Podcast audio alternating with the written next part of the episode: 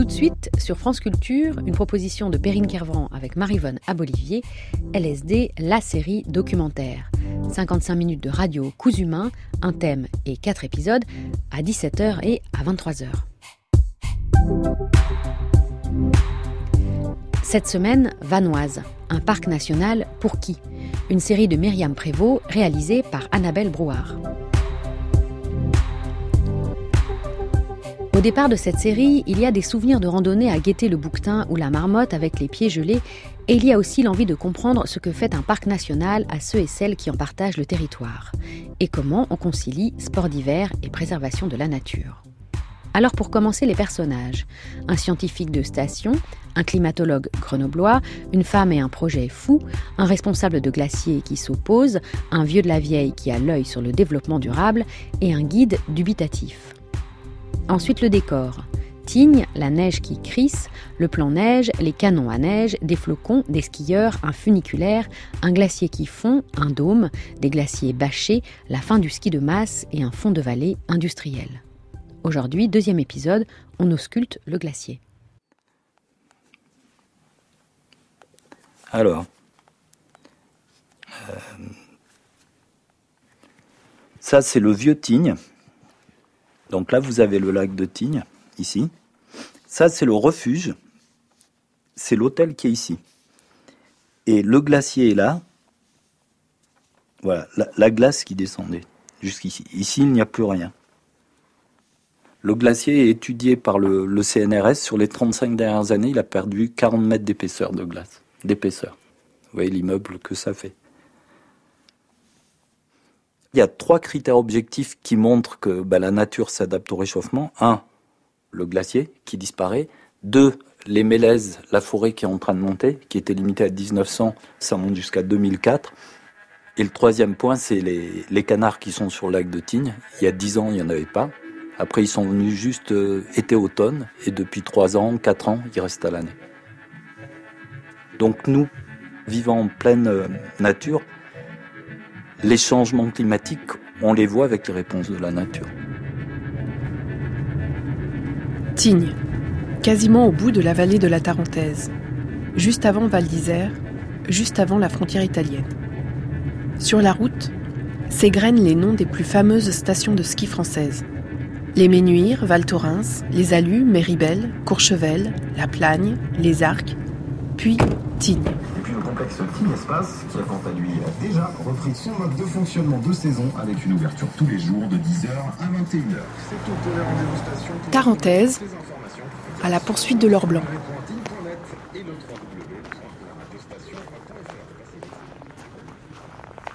C'est quand même impressionnant parce que du coup c'est vraiment la montagne aménagée de partout, de partout, où qu'on regarde, il y a des télésièges, des funiculaires, des télécabines, des tire-fesses, des euh, canons à neige et puis bah, des bâtiments partout dans la montagne. Euh.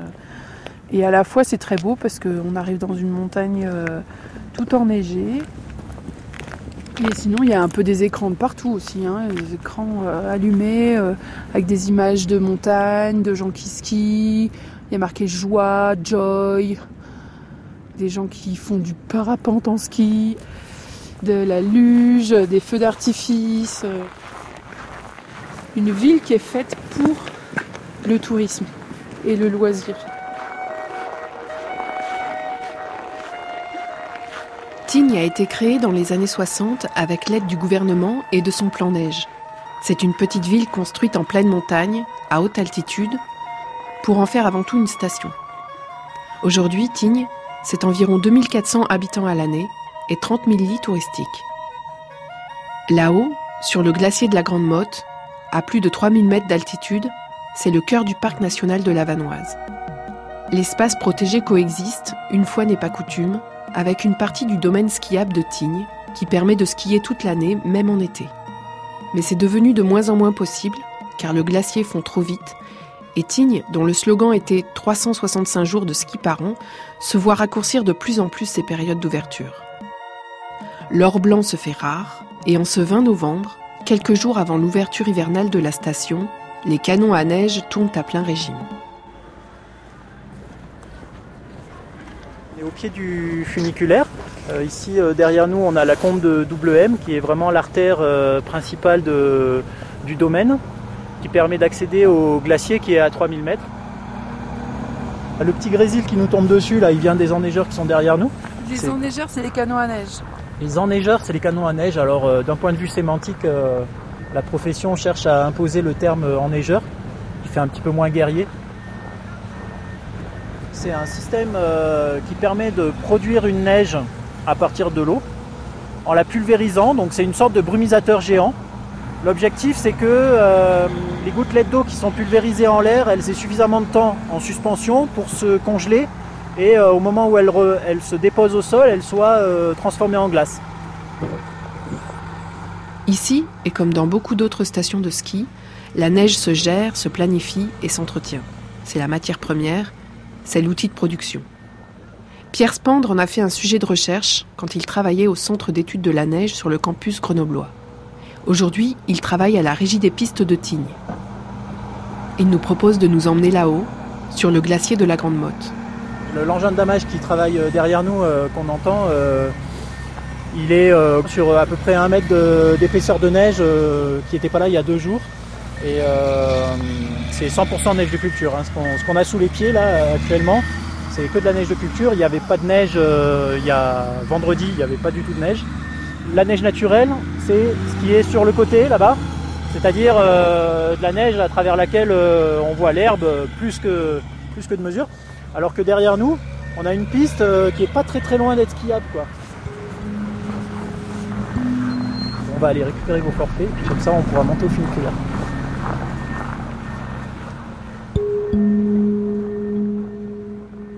Flocon de neige, c'est euh, un cristal de glace, le plus souvent à six branches, qui se forme dans l'atmosphère, dans les nuages, par euh, accrétion de glace autour de souvent une petite particule qu'on trouve dans les nuages, et qui, sous l'effet de son propre poids, euh, descend du nuage vers la surface sous forme de flocon. Il y a une infinité de formes de flocons. Leurs différences sont dues à la fois aux conditions de température, de pression, d'humidité qui prévalent dans le nuage, et à l'histoire du flocon entre le moment où il descend du nuage vers la surface. C'est une matière qui change en permanence. Le flocon se dépose sur d'autres flocons ou sur le sol. Il entame tout un processus de transformation de forme et qui, euh, in fine, altère fortement la forme des particules individuelles qui sont les flocons bout d'un moment, on peut plus reconnaître dans la neige les flocons individuels, ça devient un matériau poreux. Et puis à la fin, euh, c'est une neige qui en général fond.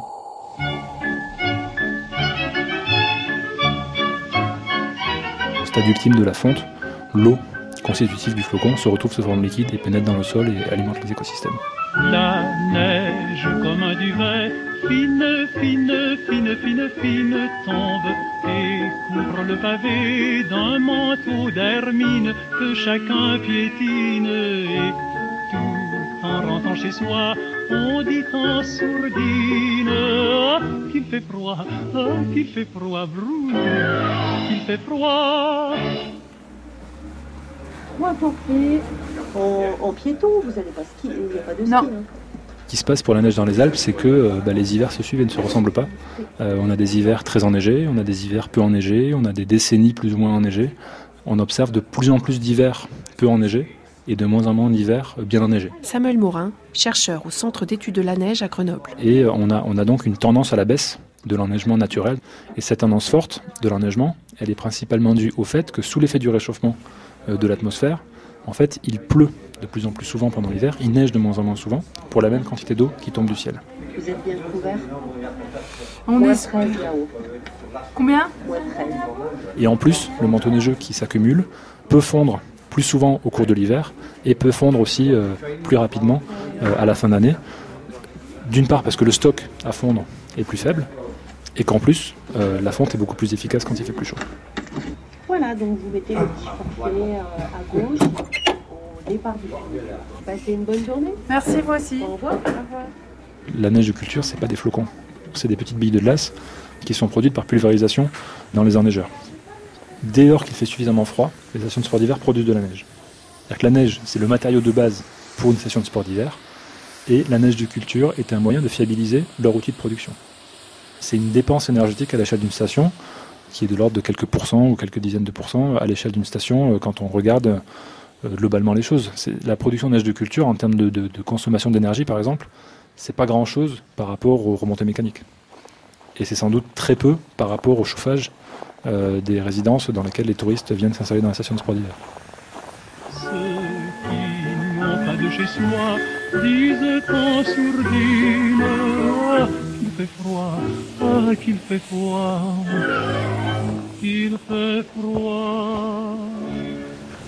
Alors euh, ici on est en bordure du, parc national de la Vanoise.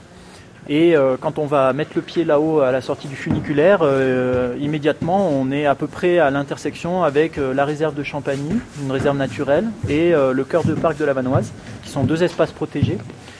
Donc en fait, la station de Tignes est relativement ancienne maintenant et a été créée quelques années avant le, parc de la Vanoise. Et donc quand cette zone a été intégrée dans la zone de cœur de parc, l'activité du glacier, l'activité du ski euh, sur cette zone est restée parce qu'elle était déjà là. Et donc euh, actuellement, c'est aussi des échanges qu'on a avec euh, les instances de parc pour bah, arriver à concilier une activité de préservation de l'environnement et de ces territoires protégés avec une activité économique. On va s'en rendre compte, on est quand même dans un environnement qui est aménagé, euh, ici, c'est particulièrement évident. On est euh, à côté d'une ville avec euh, des pylônes, des, zones qui sont réaménagées l'été avec des, travaux de piste, des reprofilages, du terrassement pour faciliter l'activité du ski. Le paysage autour de nous est impacté dans une certaine mesure par la présence de la station. Et quand on monte en altitude, et en particulier quand on se retrouve dans la zone cœur de parc, eh bien, cet aménagement est beaucoup plus encadré et donc euh, toute l'idée, c'est d'arriver à faire en sorte de pouvoir concilier les, deux activités. Je pense qu'on peut s'approcher. On a beau être hors saison, il y a pas mal de skieurs qui se dirigent comme nous vers l'entrée du funiculaire. Ce sont pour la plupart des jeunes qui s'entraînent. Nouvelles modes, de nouveaux accoutrements. Là, on est quand même avec un public assez particulier de skieurs de compétition. Ils sont tous en collant. En fait, euh, toutes ces équipes, euh, c'est euh, des jeunes, des équipes professionnelles, nationales et internationales, qui viennent s'entraîner sur le glacier, dans la mesure où actuellement en France, il n'y a qu'une seule station qui est ouverte, c'est Tignes. Même à l'échelle européenne, il y a très peu de domaines qui sont ouverts actuellement. Et puis là, on va prendre le funiculaire, mais je ne l'ai pas vu sur la montagne. Non, c'est un système comme il en existe aussi à Val d'Isère et et dans d'autres stations euh, qui est parfaitement souterrain. On gagne à peu près 900 mètres de dénivelé quand on part d'ici et qu'on arrive au sommet du funiculaire. Ce qui fait que, vu de l'extérieur en tout cas, ça ne fait pas d'emprise euh, paysagère, on va dire. C'est un système qui est très peu dépendant des conditions atmosphériques extérieures. globalement, euh, même quand il y a un vent très fort, ça permet de fonctionner quand même.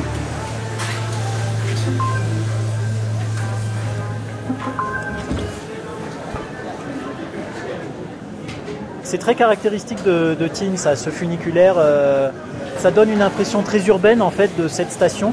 On pourrait se croire euh, dans un hall de métro, quoi, plus ou moins. Quand on est euh, londonien ou parisien habitué au métro et qu'on se retrouve ici, on n'est vraiment pas perdu du tout. Donc après, évidemment, on est, on est à la montagne, dans un environnement qui est très, très particulier, très sauvage par certains aspects. Et en même temps, ici, localement, de manière vraiment très spécifique, on a domestiqué un petit peu cet environnement, ce soit accessible et euh, à des gens qui ne sont pas du tout habitués de cet environnement-là. Donc euh, effectivement, une ville à la montagne, derrière nous, euh, le Val Claré, c'est une sorte de petit Manhattan. C'est pas du tout une ambiance de style chalet savoyard.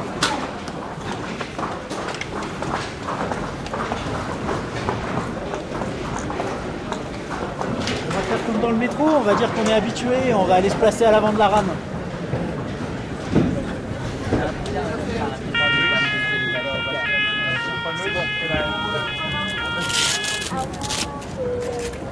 Le funiculaire monte vers ce glacier qui se transforme et laisse apparaître chaque année plus de roches noires.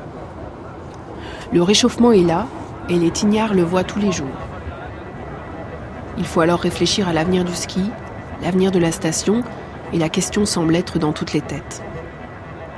Parmi les réponses, il y en a une assez spectaculaire, appelée le Ski Line ou le Ski Dome ou encore le Tignes Arena. C'est un projet conçu par le maire de Tignes.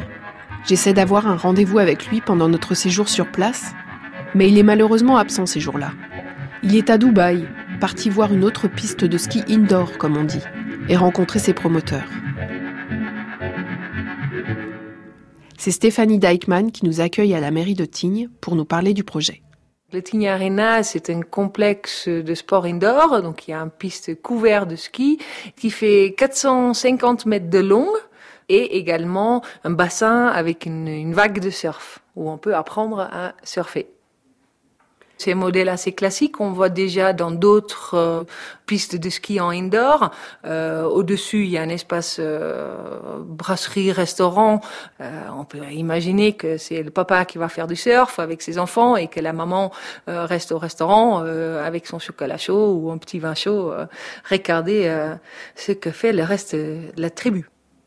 Aujourd'hui, on voit bien qu'il y a une réelle nécessité de maintenir donc ce tissu économique à l'année à Tignes et avec euh, le réchauffement climatique qu'on voit aujourd'hui, qu'on voit partout, bah, on a des difficultés euh, avec des ouvertures euh, du domaine skiable on travaille avec le parc justement sur des solutions pour essayer de garder notre glacier le plus longtemps possible opérationnel, mais on sait tous qu'à un moment ou un autre, qu'on pourra plus l'exploiter tel qu'on le fait aujourd'hui ou tel qu'on l'a fait il y a des années en arrière. Et du coup, euh, bah, la Arena est une des solutions pour euh, maintenir euh, la vie économique euh, à l'année à Tignes. Il en est où ce projet? Euh, je peux dire qu'on a quelques pistes au niveau du financement. Pour le moment, c'est rien de concret, mais c'est en, en bonne voie.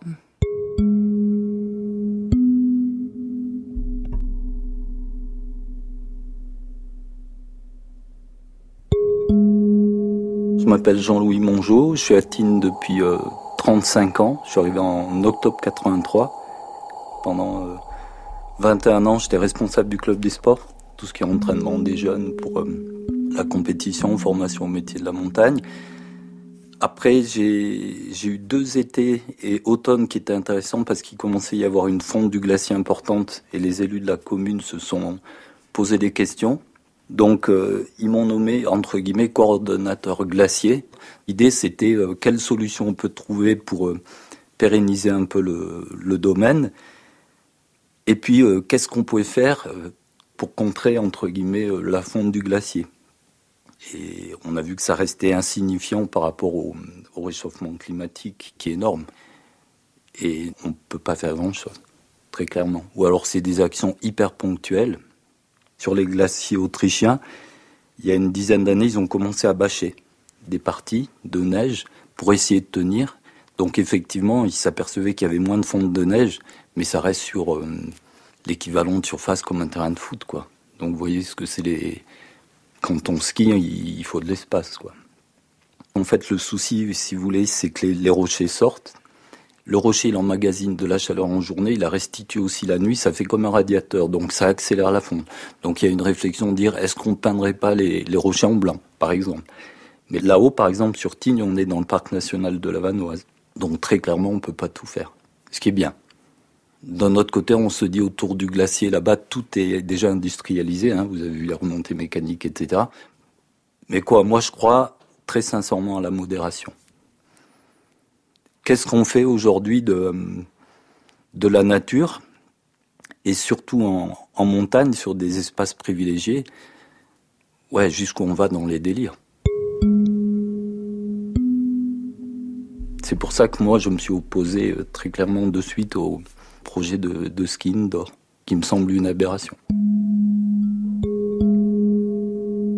On a créé rapidement un, un, collectif parce que je me suis rendu compte qu'il y avait beaucoup de monde qui était opposé à ce projet dans les locaux. Ce qui m'a fait plaisir, c'était beaucoup de jeunes qui, je pense, sont beaucoup plus sensibilisés au développement durable que ma génération parce qu'ils sont vraiment impactés. Et nous, l'idée, au départ, quand on a été contre, c'était de demander au maire qu'il organise un référendum, dans la mesure où quand il a sorti ce projet du ski dôme, il n'en avait pas parlé dans son programme électoral.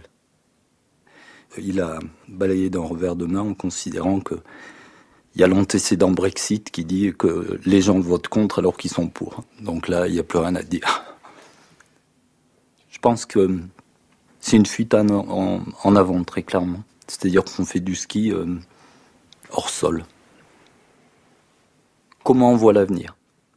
Nous, on considère que le ski de masse tel qu'il existe depuis 50, 60 ans, tel qu'il est organisé dans le monde, à la vitesse du réchauffement climatique euh, actuel, l'histoire du ski de masse tel qu'on le connaît aujourd'hui, ça aurait été un épiphénomène dans l'histoire de l'humanité.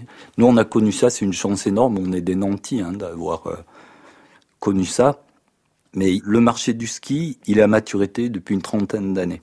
Il n'y a pas plus de skieurs aujourd'hui en Europe qu'il y a 20 ou 30 ans. Le gros marché qui se développe, c'est la Chine. Mais si on parle des Alpes, il n'y a pas plus de skieurs qu'il y a 20 ans. Et les pratiquants ont tendance à vieillir. On touche moins de jeunes qu'avant. Et je pense qu'il faut une vraie réflexion sur le devenir de nos stations. Et je pense que ce pas des gadgets type le ski line ou une vague de surf qui va changer la, venue de nos clients. Il faut une vraie réflexion. Dans les années 60, donc c'est l'État, via De Gaulle en fait, qui avait mis en place le plan neige, où il y avait une vraie réflexion. Il disait, ben voilà, il faut euh, amener des gens qui laissent des devises un peu dans notre pays, parce qu'on a des domaines skiables à exploiter qui sont fantastiques. Au niveau national, il y avait une réflexion en disant, on va dans un sens. Il y avait une stratégie. Là, on part de tous les côtés avec ça parce que c'est qu'une vision très très court-termiste. C'est ma manière de voir les choses. Hein. Le progrès a des limites. Et pour moi, le, le ski d'homme, ça va entre guillemets dans l'ancien progrès. Et mon dernier sentiment, c'est que je crois qu'il ne se fera pas parce que c'est euh, énormément d'argent et donc euh, ils font appel à des privés Aujourd'hui, le projet tel qu'il était monté, c'était 62 millions d'euros hors taxe. Il faut qu'il rajoute là-dessus le prix de la démolition éventuelle en cas d'échec commercial. Donc vous êtes vite à 80 millions d'euros. Un investisseur qui est prêt à mettre 80 millions d'euros, il sait ce qu'un euro veut dire. Il est là pour faire de la rentabilité. Donc les gens en faisant une, une vraie étude de marché sérieuse, ils verront qu'il n'y a aucune rentabilité.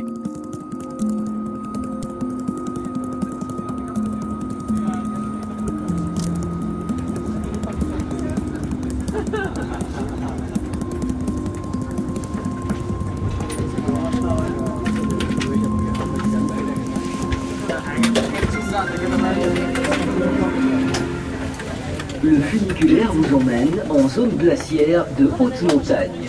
Le franchissement des limites vous conduit dans des zones de crevasses et de barres rocheuses dangereuses. Pour votre sécurité, merci de ne pas sortir des espaces balisés. Bonne journée.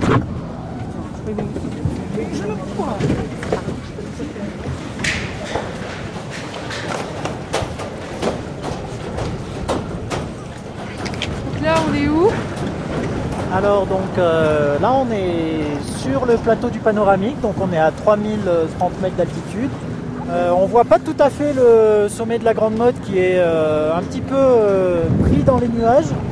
Donc là on est à quelques encablures seulement de la frontière italienne qui, est, qui se situe derrière la, ligne de crête qui est, qui est là-bas au fond.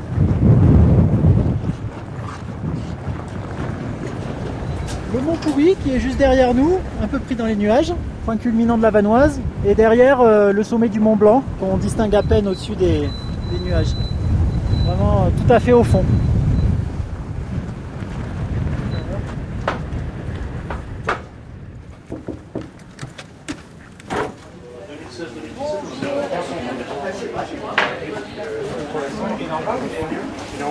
Bonjour euh, en arrivant, donc là il y a 55 pisteurs sur le domaine skiable pendant l'hiver. Et donc quand il fait froid comme ça et, avec un vent euh, qui est un petit peu prononcé, on est, en, on est en montagne, il y a pratiquement tout le temps du vent à peu près comme ça. Les pisteurs ont ce poste qui leur permet d'être à l'abri et, au chaud. Et là, il n'y a pas de canon à neige Alors, euh, il n'y a pas de canon à neige euh, autour du funiculaire et sur le glacier en particulier. Il n'y en aura sans doute jamais à ces altitudes. Il n'y a encore euh, pas de difficultés à proprement parler euh, liées à, l'enneigement. Ce qui se passe actuellement euh, du point de vue du changement climatique, et c'est du fait de la croissance économique et qui va complètement de pair avec la croissance de la consommation énergétique à l'échelle mondiale, et en particulier de la consommation d'énergie fossile et donc de l'émission des gaz à effet de serre, il y a une élévation de la température qui est observée à l'échelle globale et qui est de l'ordre de euh, plus 0,8 à plus 0,9 degrés euh, à l'échelle globale. Sur les Alpes, euh, sur l'ensemble des massifs alpins, on observe un réchauffement, une élévation des températures qui est à peu près double depuis le début de l'ère industrielle, c'est-à-dire 1850.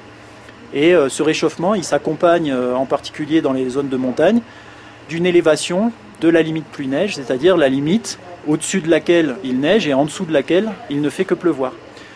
Ce qui est le plus impactant pour la pratique du ski dans les zones de montagne, c'est le fait qu'il y a euh, une centaine d'années encore, et même il n'y a ne serait-ce que 40 ans, les anciens en parlent encore, aux altitudes moyennes, on va dire, de l'ordre de 1000 à 1500 mètres, il neigeait plus souvent qu'il ne neige aujourd'hui. Ce que disent les scientifiques, c'est que euh, à l'échéance du milieu de siècle, jusqu'à 2050, tout ce qui va se passer en termes d'évolution du climat est lié aux émissions de gaz à effet de serre qui ont déjà eu lieu. C'est-à-dire que le, climat est un phénomène euh, inertiel, c'est-à-dire euh, comme un camion lancé sur l'autoroute, vous ne l'arrêtez pas euh, immédiatement. à partir du moment où il est lancé, il va lui falloir plusieurs dizaines d'années, quoi qu'on fasse aujourd'hui, pour atteindre un nouvel état. Et donc, à l'échéance de 30 ans, l'élévation prévue des températures ne dépend quasiment pas des politiques internationales sur le climat. Et donc euh, l'élévation prévue à l'échéance de 30 ans euh, des températures, qui pourrait être euh, de 1 à 1,5 degré supplémentaire par rapport à aujourd'hui, a toutes les chances de se réaliser d'après les résultats scientifiques.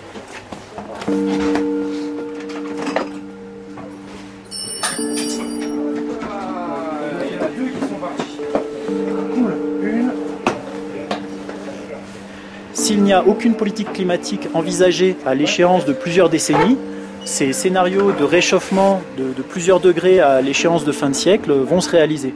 Et aujourd'hui, on prend ce chemin-là, on ne prend pas du tout le chemin de remise en question de notre comportement face euh, à l'énergie et en particulier face à l'énergie fossile. Alors ce qui est intéressant sur les territoires de montagne, c'est que c'est quelque chose qui est visible et qui est déjà euh, une forme de réalité aujourd'hui. Et ça, c'est quelque chose qui est intéressant parce que des secteurs qui sont déjà un peu impactés, l'agriculture par exemple peut en faire partie, mais où les impacts les plus forts sont attendus dans les décennies à venir, il y a un petit temps de décalage entre les décisions qu'il faudrait prendre aujourd'hui et les impacts qu'on pourrait observer dans quelques décennies.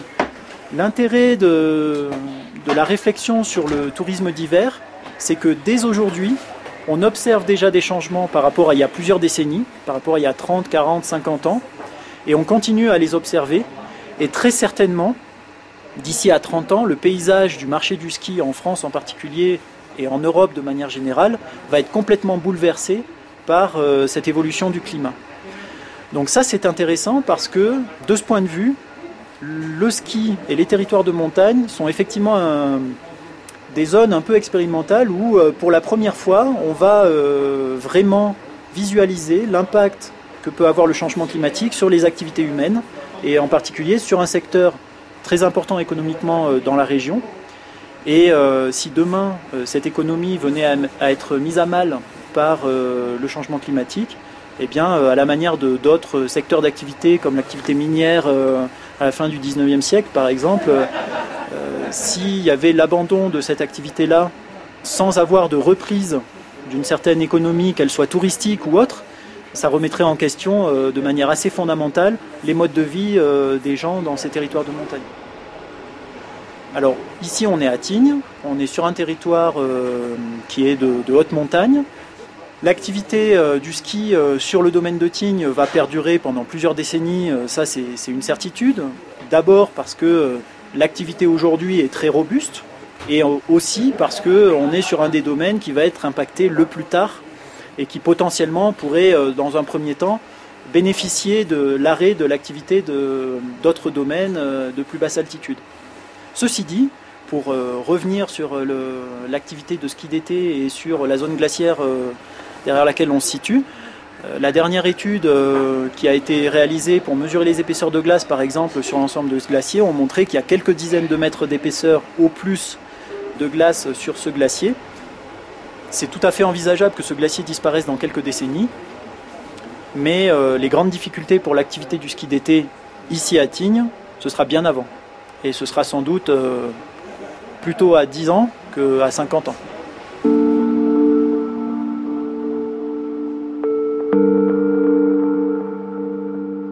Mais quoi faire? Parce qu'il y a beaucoup de monde qui est quand même dans son confort. Par exemple, chaque ratraque, les ratraques c'est les, les dameuses, chaque dameuse, chaque nuit, quand elle travaille, elle brûle 200 litres de gazole. 200 litres, c'est une baignoire. Hein. Vous prenez votre bain, vous mettez 200 litres d'eau. Pour mettre des pistes en super état. Alors, pour les, pistes de débutants, en super état damé, je le comprends. L'autre jour, je suis tombé sur une photo de 1989 de la pente qui est ici, la pente de Tauvière. Et je me souviens, quand je suis arrivé à Tine, c'était sans arrêt bosselé. Parce qu'il y a trop de pentes pour que ce soit damé. À l'époque, maintenant, vous savez, quand il dame, il dame avec des treuils qui n'existaient pas à l'époque. Mais tout le monde était très content de ce qui est dans les bosses. Et aujourd'hui, non, on, dame systématiquement, parfaitement toutes les pistes. Est-ce que justement, il y a une station de haute altitude qui osera dire à ses clients, on va baisser un peu de confort? On va damer un jour sur deux certaines pistes ou une piste sur euh, deux tous les jours au lieu de tout damer parfaitement. Moi, je pense que les gens qui viennent dans nos stations, ils sont sensibilisés à ça. Et je suis sûr que, là, on va parler de com, hein, mais ça serait une com qui pourrait marcher auprès de ce public, dire, ben voilà, on, va vous faire perdre un peu de confort, mais en échange, on va essayer de, faire attention.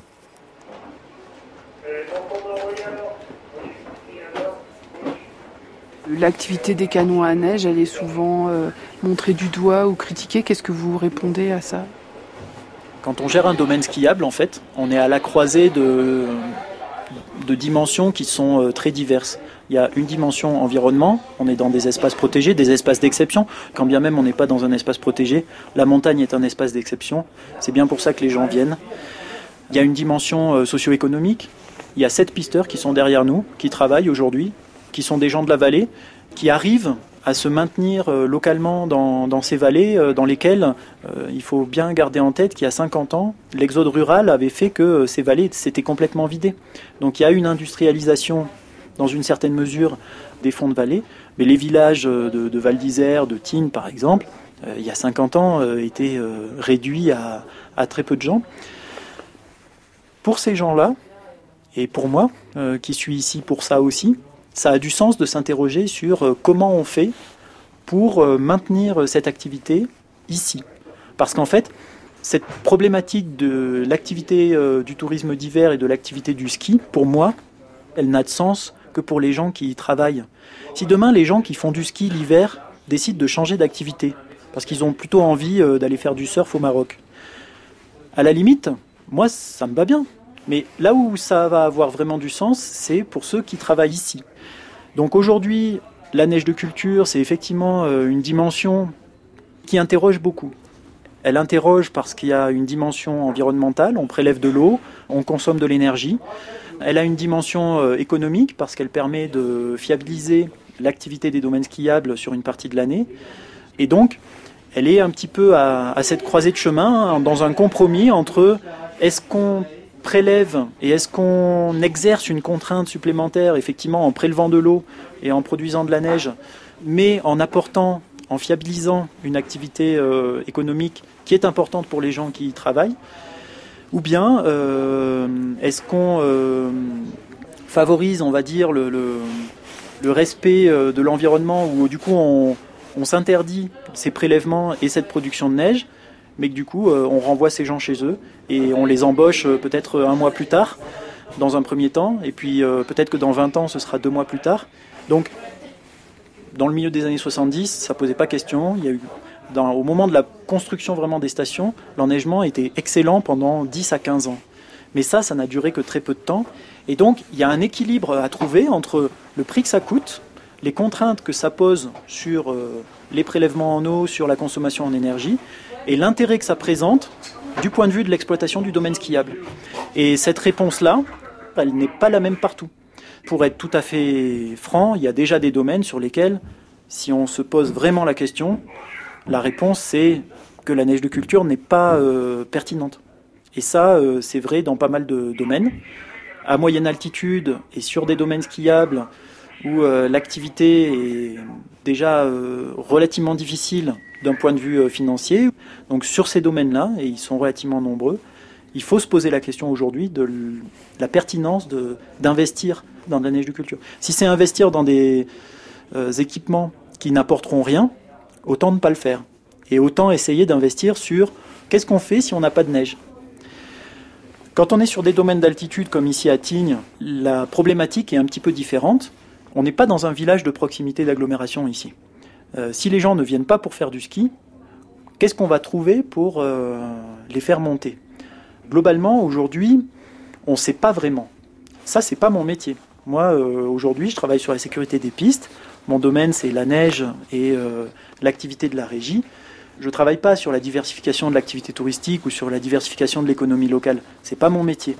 Mais la grande question sur ces domaines d'altitude, c'est ils ont été créés à une époque où il n'y avait rien sur ces domaines-là. On a créé des villes euh, qui sont capables aujourd'hui d'accueillir 25 000 personnes en pleine saison, alors que c'était des alpages jusqu'à présent.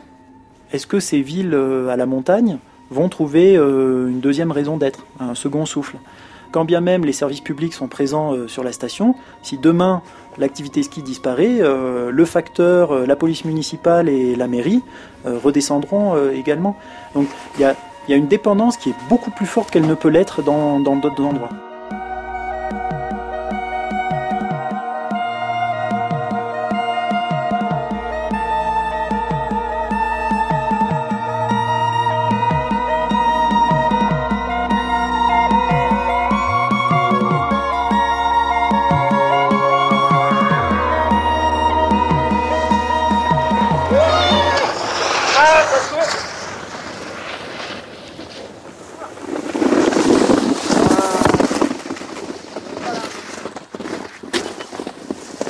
Il y a des études qui ont été faites encore, euh, je crois, cet automne.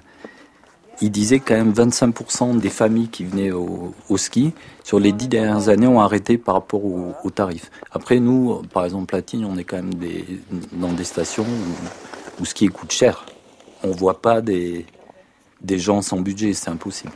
Vous voyez le prix de l'hébergement, le prix des, remontées mécaniques, le prix des cours de ski, le prix de la restauration c'est exactement quand vous allez en été sur la côte d'Azur. En échange, vous avez quand même une qualité de service, un domaine euh, énorme. Mais on peut faire du ski dans des petites stations où c'est encore abordable. Mais la petite station, elle est en basse et moyenne altitude et elle a plus la garantie neige.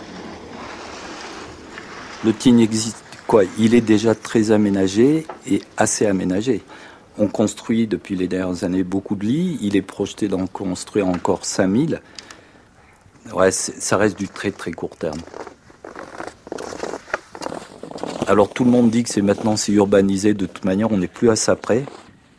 Ouais, ok. Donc euh, comme m'a dit un jeune un jour, il m'a dit mais à ce compte-là, Jean-Louis, pourquoi on met pas des résistances dans le lac de Tignes? On pourrait se baigner dedans. Le ski est arrivé à maturité depuis longtemps et dans toutes nos stations, on continue le développement comme dans les années 70. Bon les gars, ouvrez les yeux quoi. Alors quoi faire? Pallier au réchauffement à grand renfort de canons à neige et d'équipements réfrigérés? Ou se préparer à la fin du ski? Et qui va décider que c'est la fin du ski? Et que vont devenir les remontées mécaniques? Et d'ailleurs, est-ce que c'est beau un télésiège rouillé suspendu dans le silence de la montagne, au-dessus d'une pelouse pleine de fleurs? L'été, quand les skieurs sont redescendus, le glacier vit ou peut-être revit. Il est un patrimoine naturel pour le parc de la Vanoise, mais il est aussi un produit à rentabiliser pour Tignes.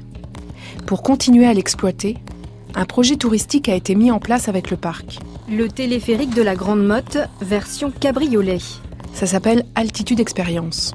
Cette toiture terrasse fait la fierté de la station. Le parc accompagne alors la Société des téléphériques de la Grande Motte pour une offre touristique dite plus douce ou plus responsable. On perçoit mieux et on enregistre mieux l'information quand elle est liée à une émotion. D'où l'idée de mettre une passerelle qui va permettre de mettre euh, les gens dans le vide, entre guillemets. En limitant l'impact sur le paysage et le milieu, en y associant pédagogie et éducation à l'environnement.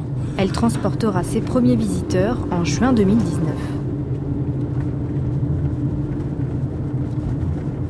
Nous redescendons. Tignes est derrière nous et la vallée se déroule et apparaît un peu plus industrielle et grise. Tignes fait partie de ces communes de Tarentaise qui, en 2015, ont rejeté la charte du parc de la Vanoise. Elles ont préféré ne pas faire partie de l'ère d'adhésion pour pouvoir s'affranchir, disent-elles, des réglementations et législations qu'impose un parc national et être libres de se développer comme elles l'entendent. Pourtant, pour la première fois, Tignes collabore avec le parc de la Vanoise. Mais l'initiative semble être toute petite face à une industrie touristique énorme qui n'a pas l'air de vouloir s'arrêter en si bon chemin. Le parc, curieusement, est ressenti partout comme quelque chose de très très bien. Vous le verrez partout dans les cartes postales, vous le verrez dans les dépliants, en disant venez chez nous, euh, il y a le parc. Content d'attacher ça à sa boutonnière en disant oui, euh, on est dans le parc. Mais euh, si le parc doit être une contrainte, ah non, non, non, non, non pas, pas, pas là. Hervé Billard. Alors on en arrive là à complètement la politique touristique. Référent Pôle Montagne à la FRAPNA. Des communes, des stations, des fois, il faut faire la différence parce que les stations ne sont pas forcément euh, des extensions de villages. Donc, il y a des stations qui sont créées ex nihilo, des très grandes stations qui sont rentrées avec leur blanc, euh, qui a donc euh, date des années 60, dans une partie business. C'est quand même à Courchevel où on arrive à réserver toute une piste de ski ou une partie du domaine skiable pour la journée pour soi tout seul. On est dans le gigantisme. Hein où effectivement euh, on est très attentif aux chiffres d'affaires, aux bénéfices et tout ça, d'autant plus que les opérateurs en plus deviennent privés.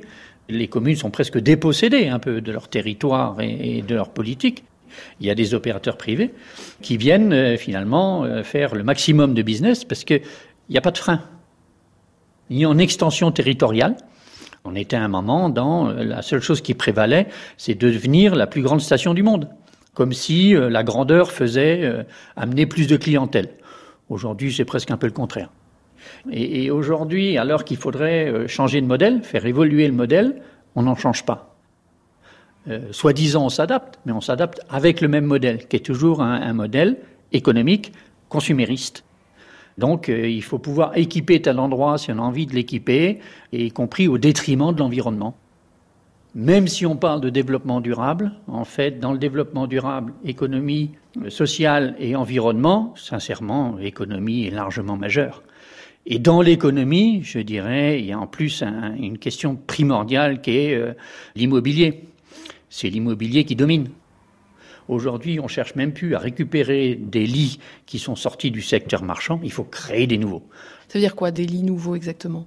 Alors, des lits nouveaux, c'est des, des lits qu'on appelle marchands ça veut dire qu'effectivement, c'est euh, soumis à la location, la location soit sous forme d'hôtel, soit sous forme de résidence de tourisme, soit sous forme même de particulier à particulier. Vous offrez un hébergement à quelqu'un pour une durée donnée. Alors, euh, la question des résidences de tourisme qui ont été créées d'une manière massive il y a euh, plus d'une vingtaine d'années sont arrivées aujourd'hui, généralement au terme de cette période où euh, les propriétaires, même individuels, se trouvent en fin de bail, se retrouvent à récupérer, à avoir à récupérer leur logement. Son propriétaire hein, sur les bras, euh, les logements sont plus aux normes, enfin sont plus aux normes, sont plus euh, correspondant à la demande aujourd'hui de standing des nouveaux, et donc deviennent des lits froids. Au lieu d'essayer de rénover ces lits froids, eh ben, les promoteurs immobiliers disent mais non, c'est pas grave, on va construire des nouveaux lits, donc des hôtels, des nouvelles résidences pour particuliers, tout ça, etc. Avec le changement climatique, l'ensemble de ces milieux euh, sont déjà atteints, que ce soit l'eau, que ce soit la biodiversité, que ce soit la forêt, que ce soit l'agriculture, et donc forcément le tourisme. Donc euh, il faut trouver un juste équilibre si on n'y fait pas attention, si on ne crée pas de parcs, si on ne crée pas de réserves naturelles, etc., tout sera artificialisé. Aujourd'hui, il y a déjà une bonne partie du territoire, je crois que c'est de l'ordre de 10% de la montagne, qui est artificialisée. Donc euh, jusqu'à où cette conquête? Bon, un de ces jours, on montera en téléphérique au Mont Blanc. Euh, pour y faire quoi? Pour dire, ah, c'est joli, bon, puis on redescend. C'est un projet qui a euh, sur un des sommets à côté de la Grave. Ça ne veut pas dire qu'on nie qu'il y a un, poids important économique qui a été développé depuis 50 ans. C'est vrai que c'est, je crois, un milliard d'euros de chiffre d'affaires. C'est 50% du PIB de la Savoie. C'est 70 000 emplois. On n'est pas naïf. On sait que, l'activité, euh, si elle n'était pas là, euh, créerait des tas de problèmes de désertification, euh, comme l'a fait l'agriculture, comme l'a fait l'industrie, et que ben, il y aurait des problèmes d'emploi, il y aurait même des problèmes d'habitants. Quand on fait du ski qui n'est plus abordable par n'importe quel Français, on peut se poser la question, c'est-à-dire qu'il y a quand même une déviation de l'idée originelle d'activité en montagne, et la montagne n'attire pas. C'est 8% des Français aujourd'hui. On peut se poser la question, pourquoi c'est 8% des Français? Pourquoi il n'y en a pas plus? Donc il faut trouver un équilibre dans tout ça. Et c'est pour ça que l'idée d'appliquer la, notion de développement durable à la montagne euh, nous plaisait bien. Mais à condition que les trois termes du développement durable, économique, social et environnemental, soient équilibrés.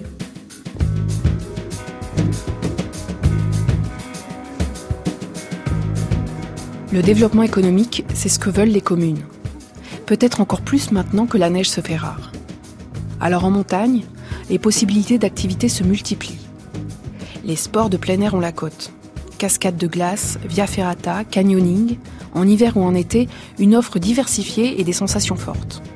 L'environnement est un lieu de loisirs et ce divertissement se paye. Et le parc dans tout ça? Le parc, il s'intéresse aussi aux touristes la charte du parc de la Vanoise était une main tendue pour faire du libéralisme, m'a dit un jour son ancien président. Alors ce parc, il tente de se faufiler entre une montagne qui marche au tourisme et une préservation de l'environnement. Au parc, on y vient en mode doux, on y marche, on y dort en refuge, on redescend ses poubelles, on y lit des panneaux pédagogiques sur la faune et la flore. Mais on ne peut pas le survoler en parapente, on ne peut pas y faire du chien de traîneau. On regarde, on observe, on respecte, on profite de l'espace exceptionnel, du calme et on tente de se ressourcer.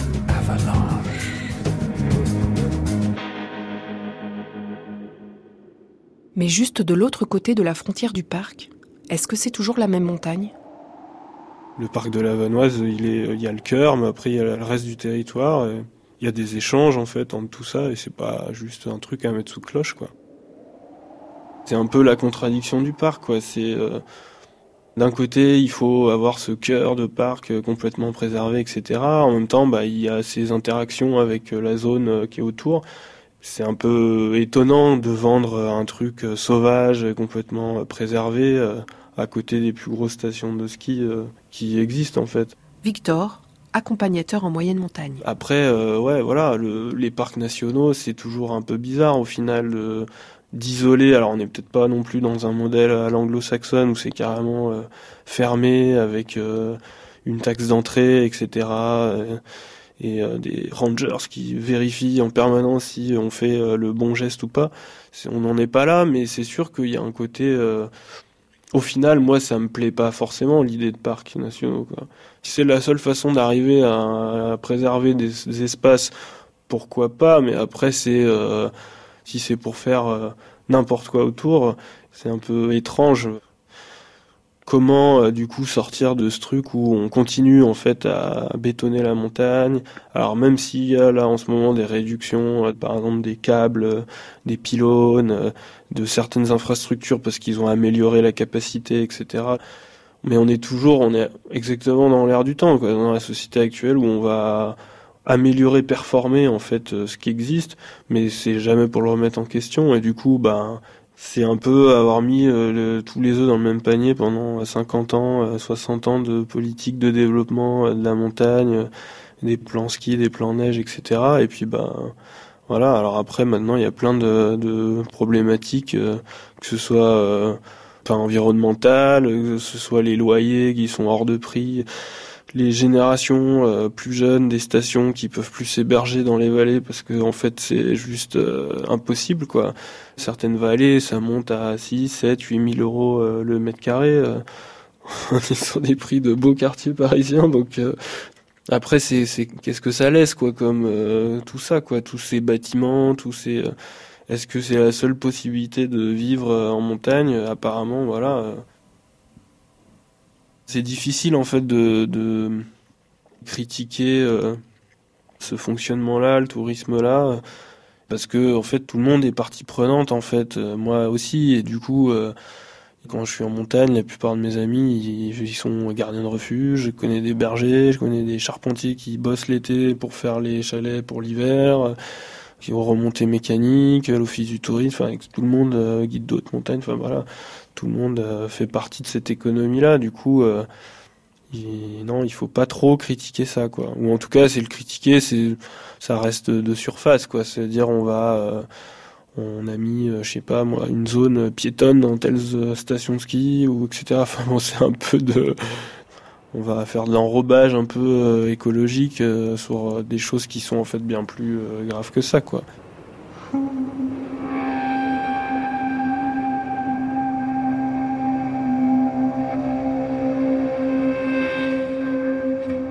Grandir par exemple en fond de vallée, que ce soit en Tarentaise ou en Marienne, il n'y a pas la même histoire en fait.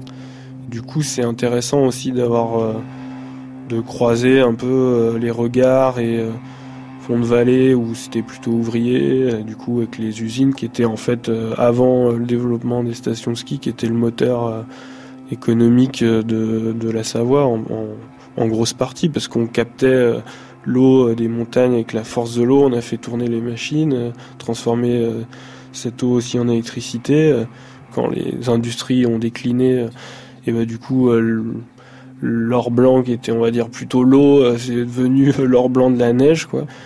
Et du coup, c'est plus forcément la même population, le, c'est plus le même développement et les populations qui étaient par exemple en fond de vallée, en plaine, elles, elles ont vu leur, leur espace décliner, enfin en tout cas économiquement, et, et c'est à l'inverse, tout s'est concentré en haut. Et du coup, des fois, on tente de, de, de le minorer, quoi. Quand on arrive, on c'est juste une voie d'accès, quoi. Là, le fond de vallée, on arrive, on prend l'autoroute ou le train et on débarque à la gare de Modane ou de Moutier et puis on se rend euh, en Vanoise. Mais euh, avant, il y a toute une histoire aussi, quoi, et qui est aussi euh, une histoire de montagne, et que la montagne, c'est pas juste des, des stations de ski et des bouquetins qui nous regardent quand on passe en marchant, quoi.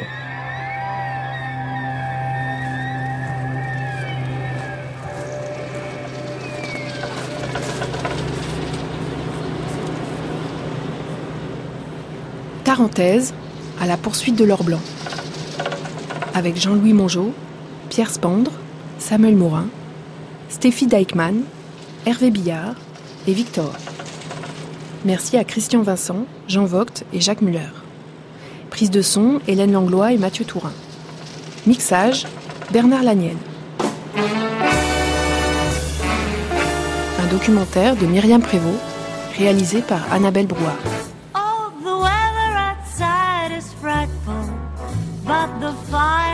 Is so delightful. Since we're no place to go, let it snow, let it snow, let it snow.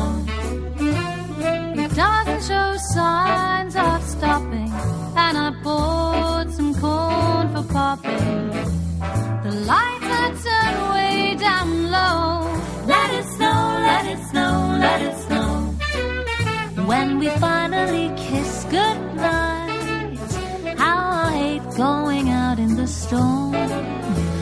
But if you really hold me tight, all the way home I'll be warm.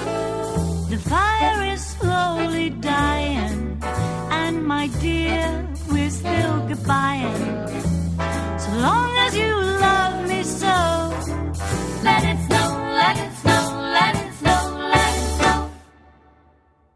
LSD, c'est tout pour aujourd'hui. Bibliographie, lien ou pour nous réécouter sur le télésiège, c'est sur la page de l'émission sur franceculture.fr. Et les pages, c'est Marivona Bolivier, Mathias Mégy et Annelise Signoret.